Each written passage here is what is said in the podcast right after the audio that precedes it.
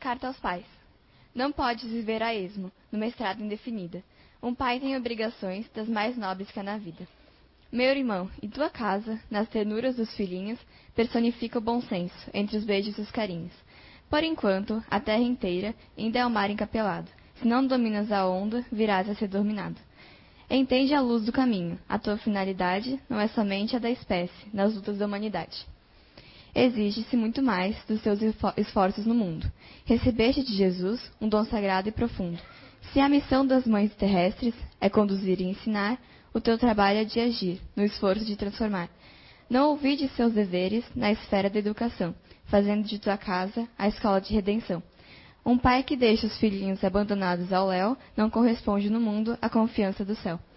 Cuida bem dos pequeninos. A educação tem segredos, que devem ser estudados desde o tempo dos brinquedos. A tua função no lar não é somente prover, mas adotar providências, procurando esclarecer. Ensina os teus a gastar. Quem vive muito à vontade pode encontrar a miséria, no fim da ociosidade. Gastar somente o que é justo, é prudente e cristão. Quem gasta o que não é seu, faz dívidas de aflição. Luta sempre, mas se os teus não te seguirem os trilhos, esperemos nesse Pai de que todos somos filhos. Na pobreza ou na fortuna, esforça-te, meu amigo. Exemplifica o trabalho e Deus estará contigo. Casimiro Cunha. Boa tarde a todos. Uh, então, é, essa palestra de hoje, para mim, ela está sendo um desafio por conta do tempo. Hoje vou tentar ser o mais breve possível, não tanto quanto, mas tentar ser um pouquinho mais sucinta. Uh, eu vim pensando agora no caminho, né? Por que, que é importante a gente falar um pouquinho sobre afinidades nas relações entre pai e filho? E quando eu estava preparando a palestra, algo que estava me incomodando é que eu ia lá nas mesmas questões de palestras anteriores, porque elas voltavam, né? Aí é importante falar disso. Aí eu fiquei pensando no caminho. Poxa, que, que chato isso, né? Eu ter que falar a mesma coisa. E aí foi vindo na memória lembranças de pessoas conhecidas que já estão no meio espírita fazendo trabalhos em casas espíritas há mais de 30 anos, e eu vejo que não colocam isso em prática. Então, é, me veio muito assim, o óbvio precisa ser dito e dito e dito e dito e dito.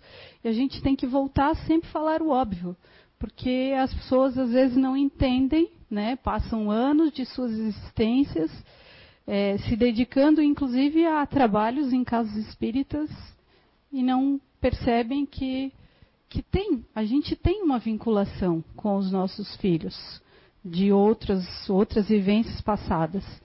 E o que, que eu percebo? Hoje tem muitas famílias aí entrando e permanecendo em sofrimento porque ficam buscando um ideal de relação com os filhos que existe só na cabeça delas.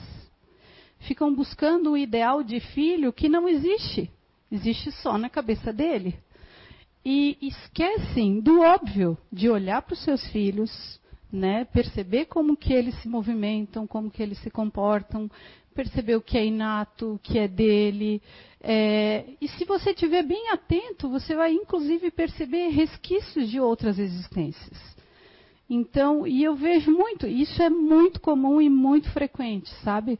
Os pais ficam focando num ideal que não existe, numa relação que ela não vai existir. E muitas vezes acabam perdendo uma existência, uma relação bacana que poderiam construir com aquele filho, porque passaram uma vida inteira olhando para um ideal que está só na cabeça dele. E, e aí eu já escutei, né, lembrando de casos, já escutei, inclusive de trabalhadores espíritas de outras casas. Poxa, ah, eu não tenho. A minha afinidade com meu filho é zero, é zero a minha afinidade. Aí fico me perguntando, mas de qual afinidade que ele está falando, né? O que, que é zero? Qual que é essa afinidade que ele está dizendo? Né? Muito provavelmente ele está falando das coisas corriqueiras do dia a dia, ah, é, de gostos, é, jeitos e comportamentos dentro de casa, de coisas da vivência atual. Mas ele não para para pensar que, poxa, nós somos espíritas, nós temos uma vinculação espiritual com os seres que chegam até nós. Isso tanto filhos gerados por nós quanto filhos adotivos. Né? A gente, os filhos gerados, a gente cede o corpo, o material, os valores, mas os filhos adotivos da mesma forma, né?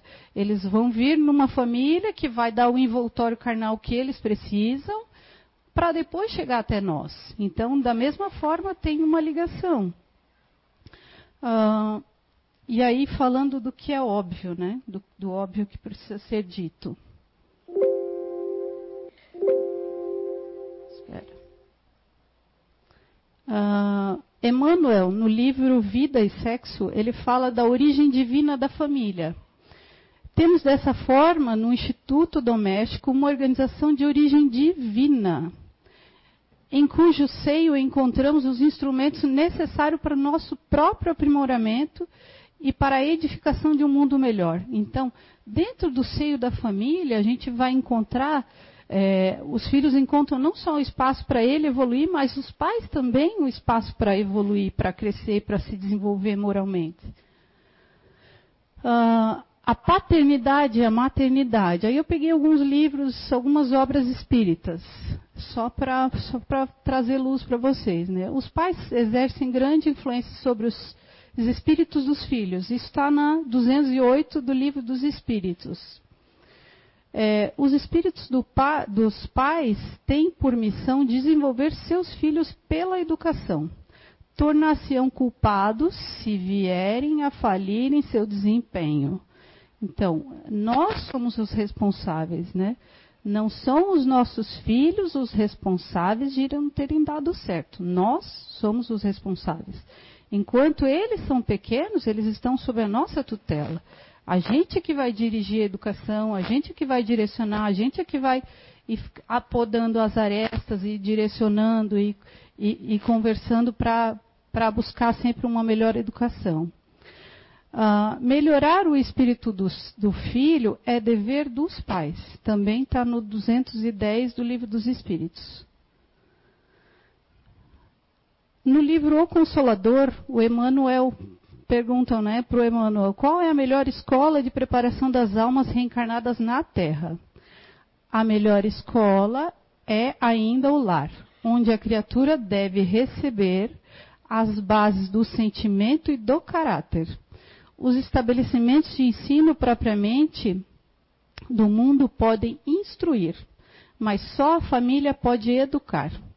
É por essa razão que as universidades, que a universidade poderá fazer um cidadão, mas somente o lar pode edificar o homem.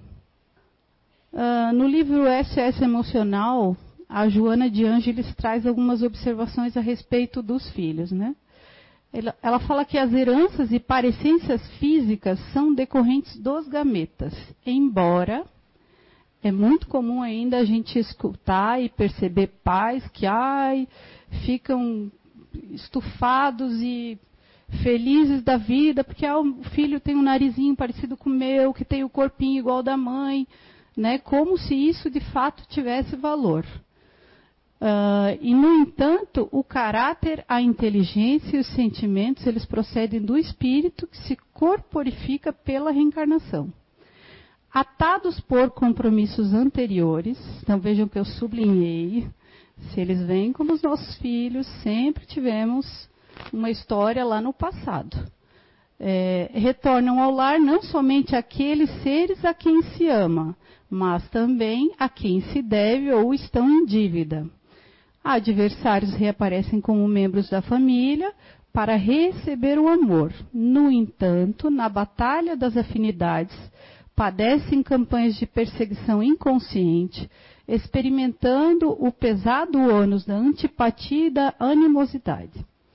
Família é, antes de tudo, um laboratório de experiências reparadoras, na qual a felicidade e a dor se alternam, programando a paz futura. Uh, Quem são nossos filhos?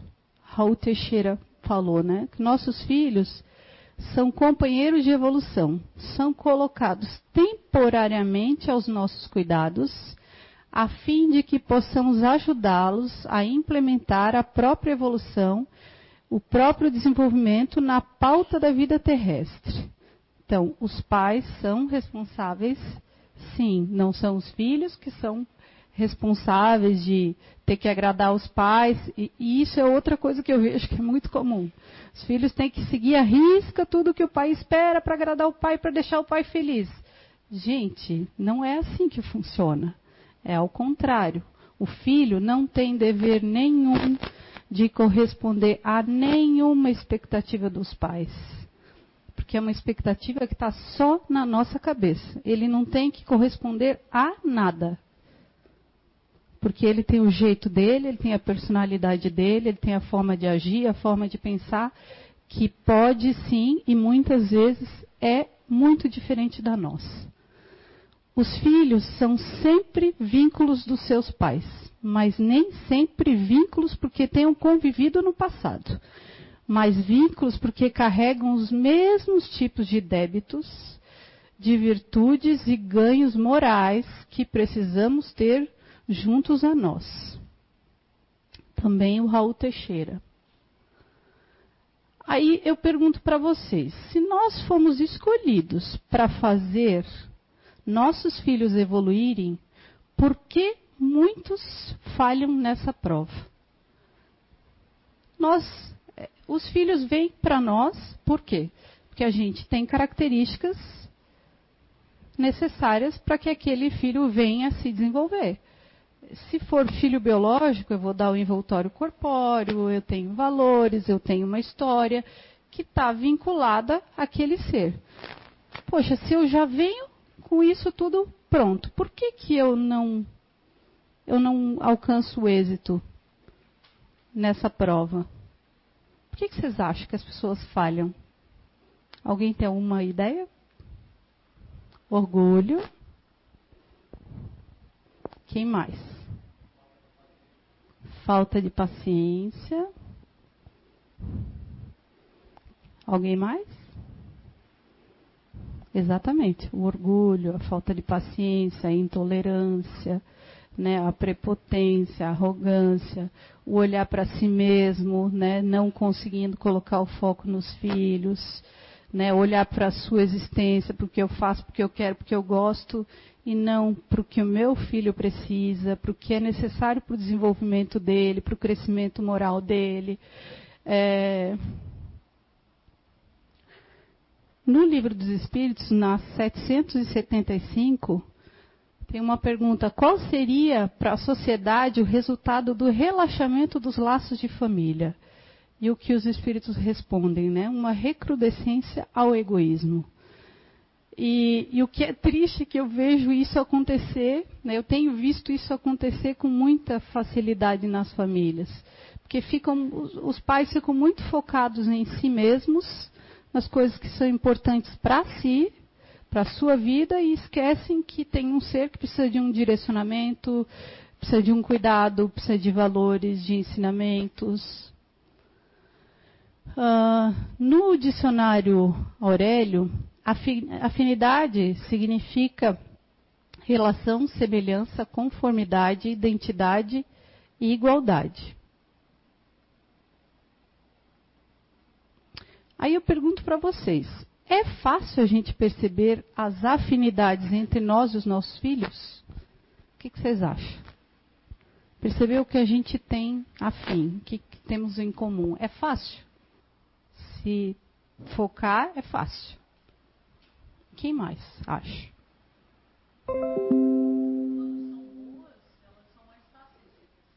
Isso, exatamente. Então, ótimo que tu falou. É, quando são características positivas, é muito fácil a gente olhar e perceber. Né? Ah, perceber, nossa, que eu tenho um coração caridoso e o meu filho é caridoso também, como ele consegue se desprender e dar as coisinhas. É uma delícia, gente, a gente perceber as coisas agradáveis. Mas e as coisas desagradáveis?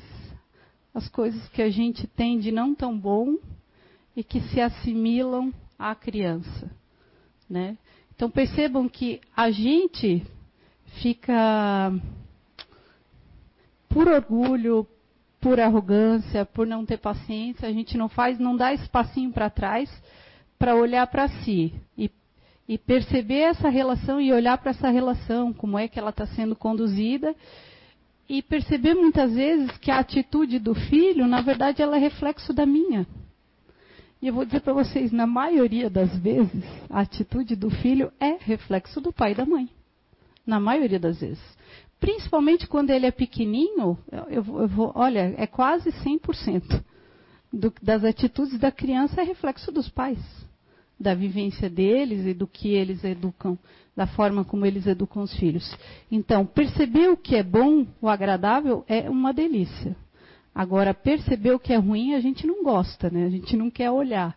Quer desfocar, faz de tudo para tirar o foco e não olhar para isso. Agora eu pergunto para vocês: qual que vai fazer o nosso filho evoluir e a gente também é, se edificar? Vai ser olhar só para os aspectos positivos ou olhar para o que não está bom e o que precisa ser ajustado? Eu tenho certeza que todos vocês vão me responder que é olhar para o que não está bom. Mas por que, que a gente não olha? Né? Aí a gente volta de novo no orgulho. No orgulho, no egoísmo, porque não queremos tirar o foco de nós mesmos né? e não olhar para os filhos. Mas eu quero lembrá-los que seremos cobrados por isso. Não é falta de informação. Informação nós temos aos montes que a gente falta é pegar essa informação e colocar na prática. E nisso eu me incluo também. Eu não estou dizendo, ah, Rosane, porque está aqui na frente é perfeita. Não, gente. Eu falho muito, muito. Eu faço um monte de meleca na educação dos meus filhos. E, e, então, é um vigiar constante, que é o que a gente aprende na doutrina, né? Vigiar e vigiar e vigiar o tempo todo. Uh, quando a gente fala de afinidades, é importante a gente fazer a diferença entre as coisas. Tem afinidade de gostos e sentimentos, afinidade de parecências e personalidade e as afinidades espirituais. Afinidade de gostos e parecências é tudo aquilo que, ah, por exemplo, ah, eu adoro batata doce, ai que delícia, meu filho adora batata doce também.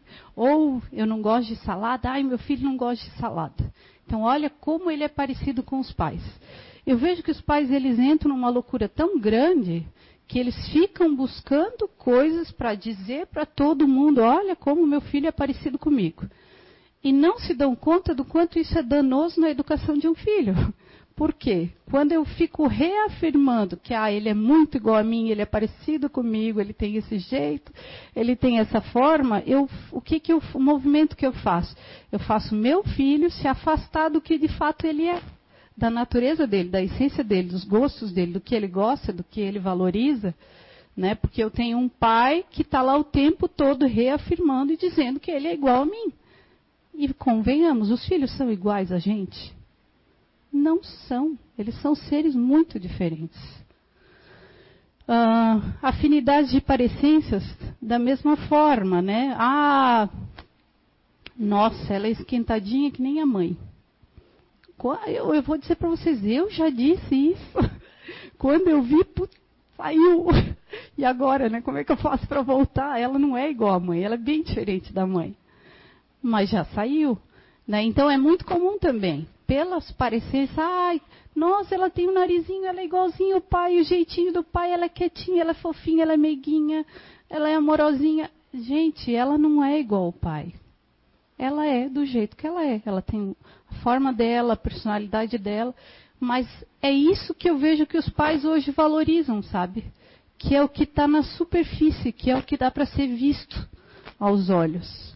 Só que esquecem-se das afinidades espirituais. Sabe aquela coisinha desagradável que a gente não gosta de olhar para a gente? Está aí. São as afinidades, é o que nos liga aos nossos filhos. Né? São as coisas que a gente não gosta de olhar. Isso aqui é uma das coisas mais importantes que vai fazer os nossos filhos se desenvolverem. E a gente não para para perceber. Tanto é que eu falei para vocês no início. Eu conheço pessoas há 30 anos em casa espírita dizendo e afirmando com todas as letras que a minha afinidade com, meu, com a minha filha é zero. Como assim? Qual foi a parte desses 30 anos que ele não entendeu?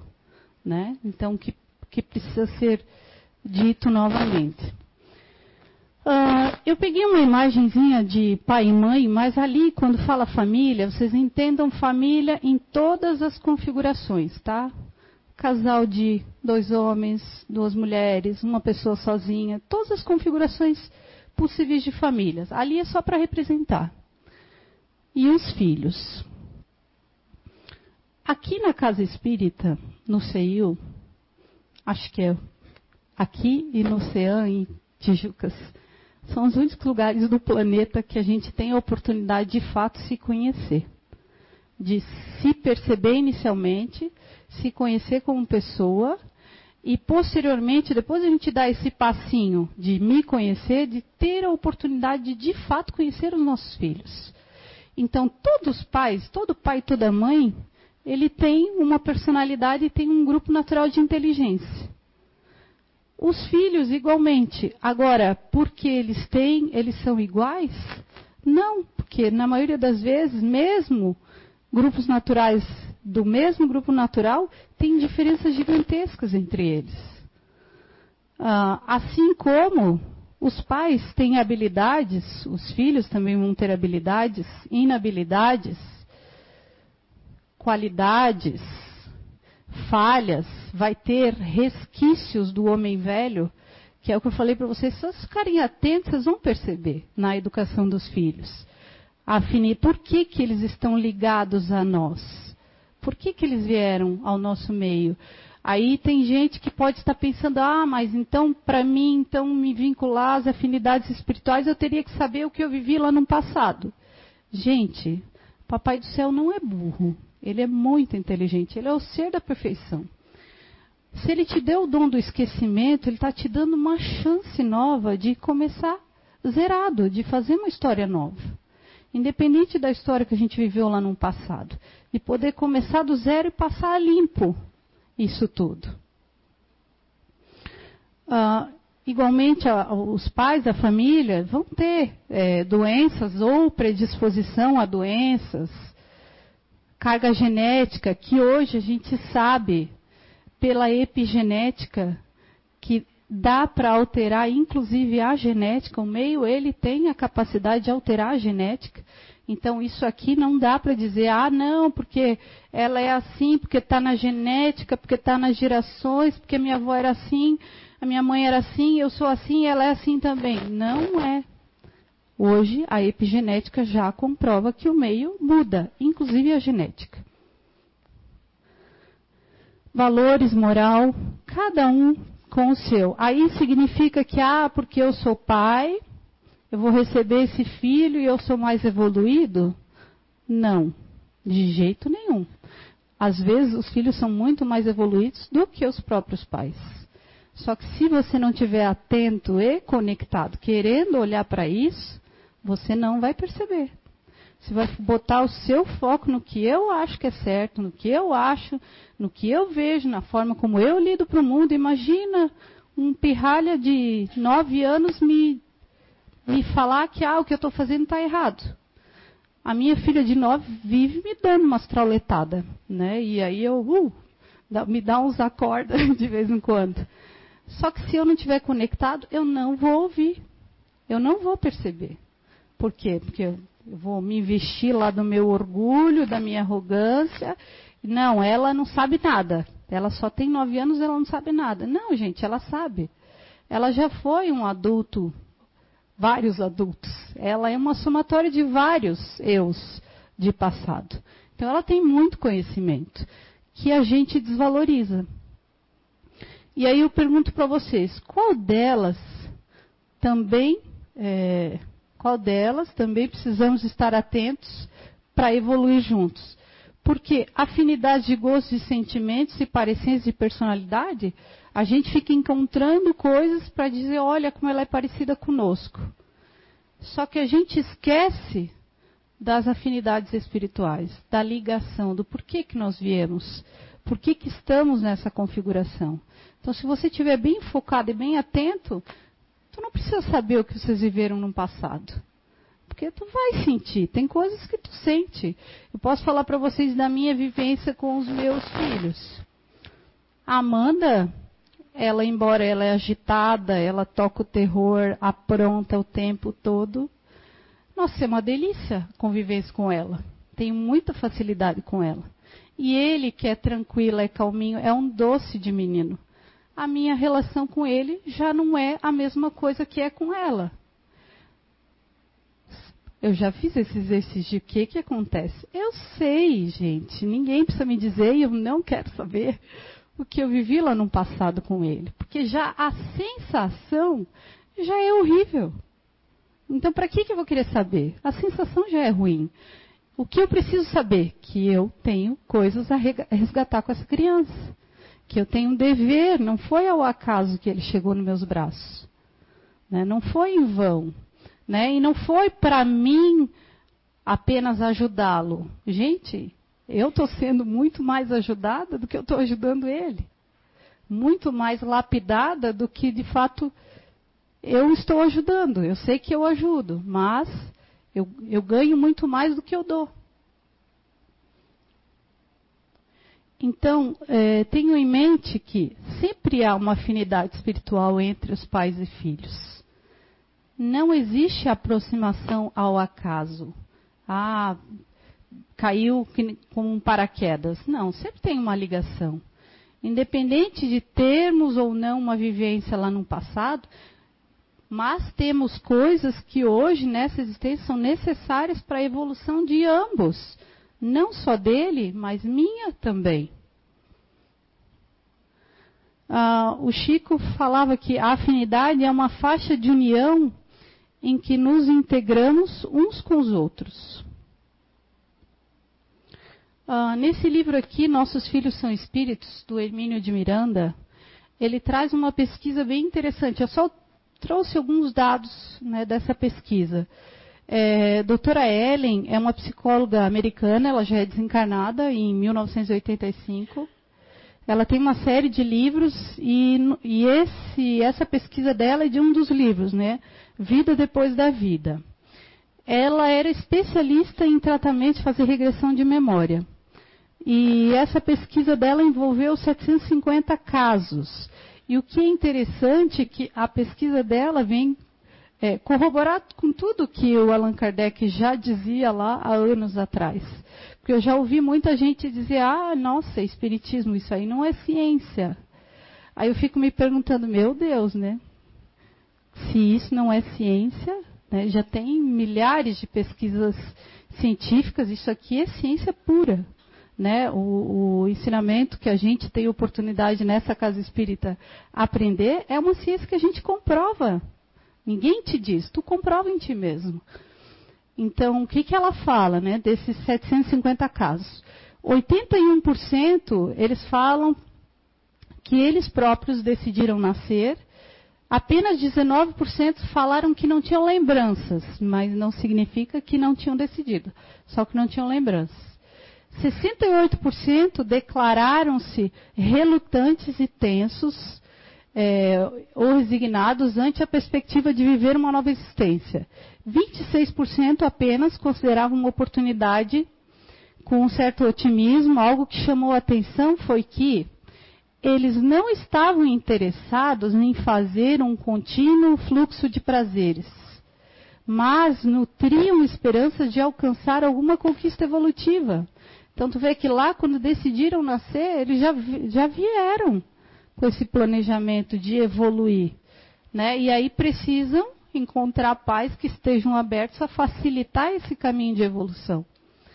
É, 90% das mortes, 90% as mortes foram experiências agradáveis, mas os nascimentos constituem-se de desventura e tensão. E isso Allan Kardec já dizia, deixa eu ver aqui se eu encontro, na questão 339 de O Livro dos Espíritos, é, eles falam né, que a morte do espírito é a saída da escravidão. E o nascimento é a entrada na escravidão. Por quê? Porque o espírito não sabe se ele vai dar conta de alcançar o que ele gostaria, do grau evolutivo a qual ele veio buscar. Então vai gerar uma insegurança. E 80, 87% é, declararam haver conhecido seus pais, amantes, parentes e amigos em uma ou outra vida anterior.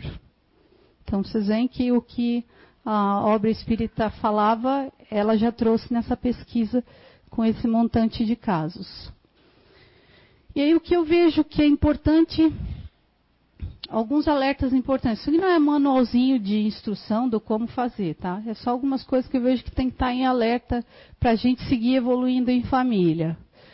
Autoconhecimento, aqui na Casa Espírita, né, gente, nós somos, a gente pode dizer que a gente é abençoado, mas também nós seremos mais cobrados. Porque em outras casas espíritas eles não têm esse conhecimento que nos facilita no processo de educação dos filhos. Então nós seremos muito mais cobrados. À medida quanto mais informação a gente tiver a respeito disso, mais a gente será cobrado.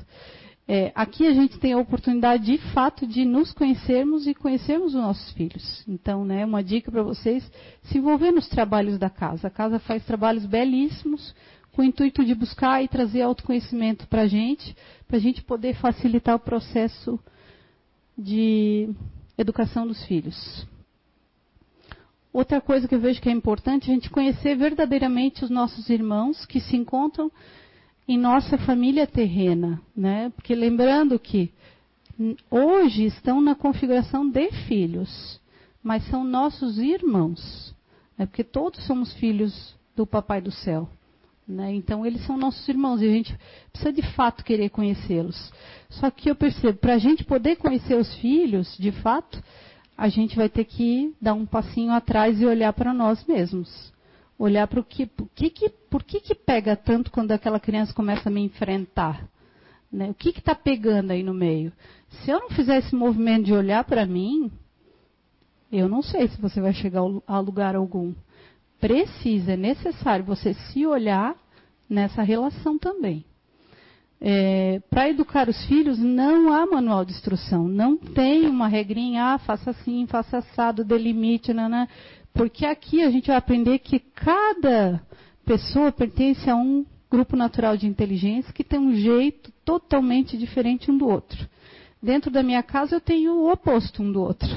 Eu tenho um disponível e uma otimista a forma de educar, até antes de eu conhecer, eu achava que tinha que ser do mesmo jeito. Doce ilusão. Se eu fizer do mesmo jeito que eu falo com ele, nossa, eu só vou levar a trauletada dela. Porque ela, para falar, é prático, objetivo, pontual e vai direto no ponto. E não fica com nhenhenhê. Ele não. Se eu não fizer um nhenhenhê na conversa com ele, se eu não detalhar, se eu não disser as minúcias e contar a historinha disso, daquilo, ele não vai me ouvir. Porque ele não consegue. Ele leva um tempo maior para entender as coisas no que ela é um toque de caixa. É super rápido. Então, o que a gente aprende aqui verdadeiramente nos dá a oportunidade de dar um passo muito além no caminho da evolução nossa e dos nossos filhos. Uh, outro alerta, né? Para a gente não encurtar caminhos. Isso me deixa tão triste, gente, tão triste, que eu vejo existências, eu vejo crianças que talvez nem cheguem a se tornar adultos.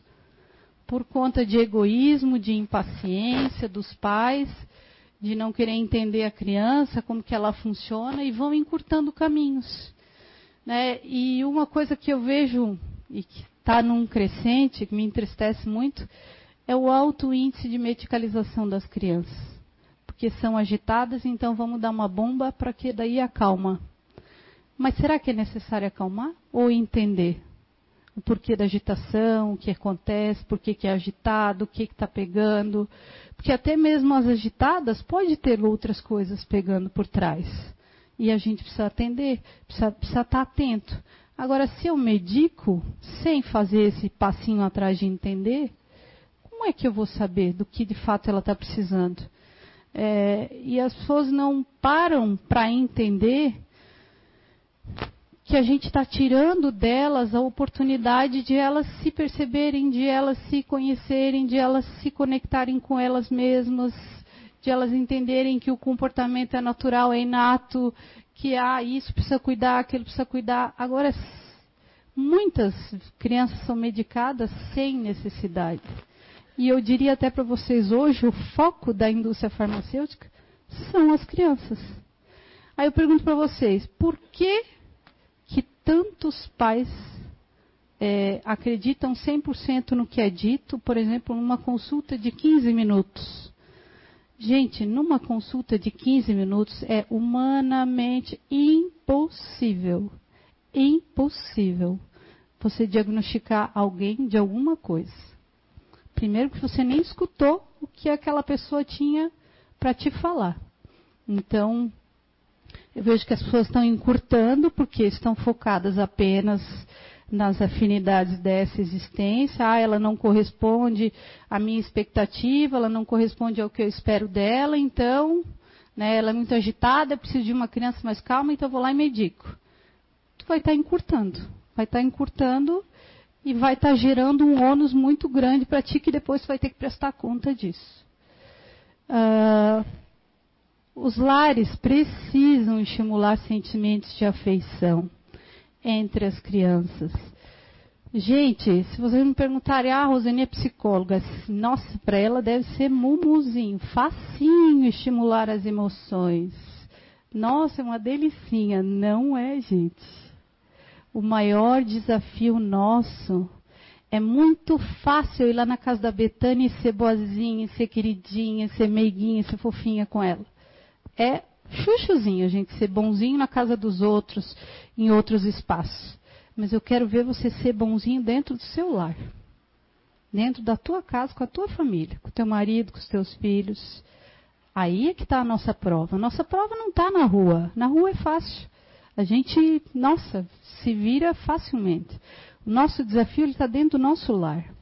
Só que a gente precisa, mesmo que seja difícil, que a gente não consiga. Nossa, mas é difícil, sabe, Rosane, me aproximar, fazer um carinho. Gente, aí eu pergunto para vocês: quem é o adulto? Somos nós. Nós somos o adulto. Então, mesmo difícil, faça esse movimento de aproximação.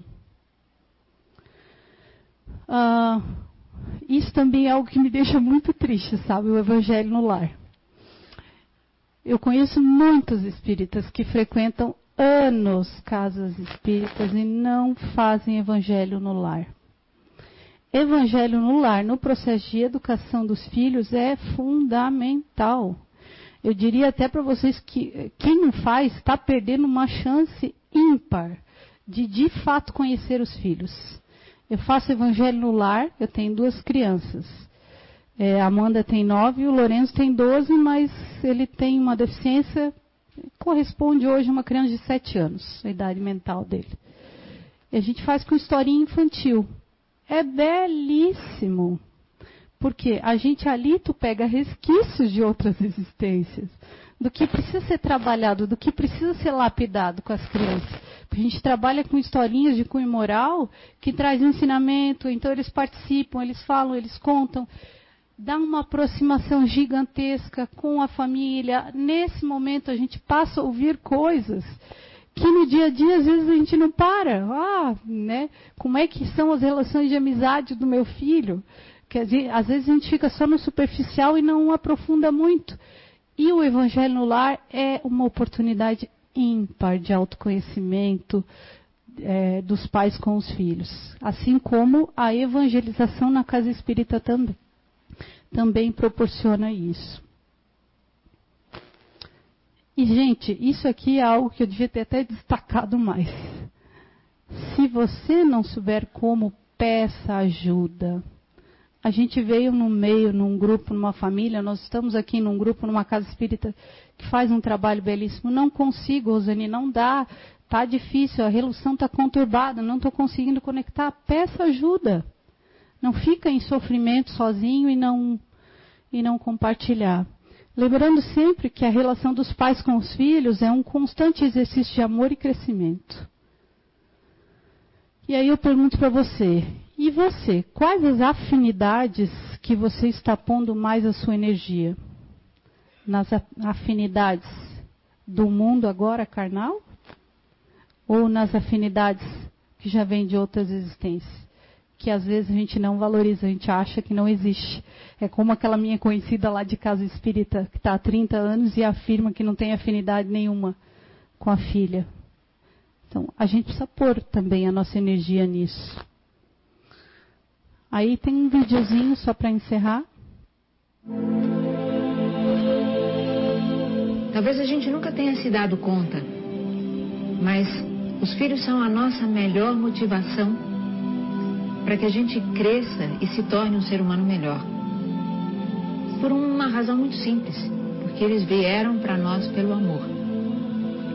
E eles nos elegeram como um guardião do seu mistério. Eles nos procuraram para algo que lá onde eles estavam não havia mais como conseguir. Eles descem à terra por meio de nós, recebem através de nós o dom da vida mas eles nos fizeram é, eleitos, né? eles nos, nos elegeram primeiro.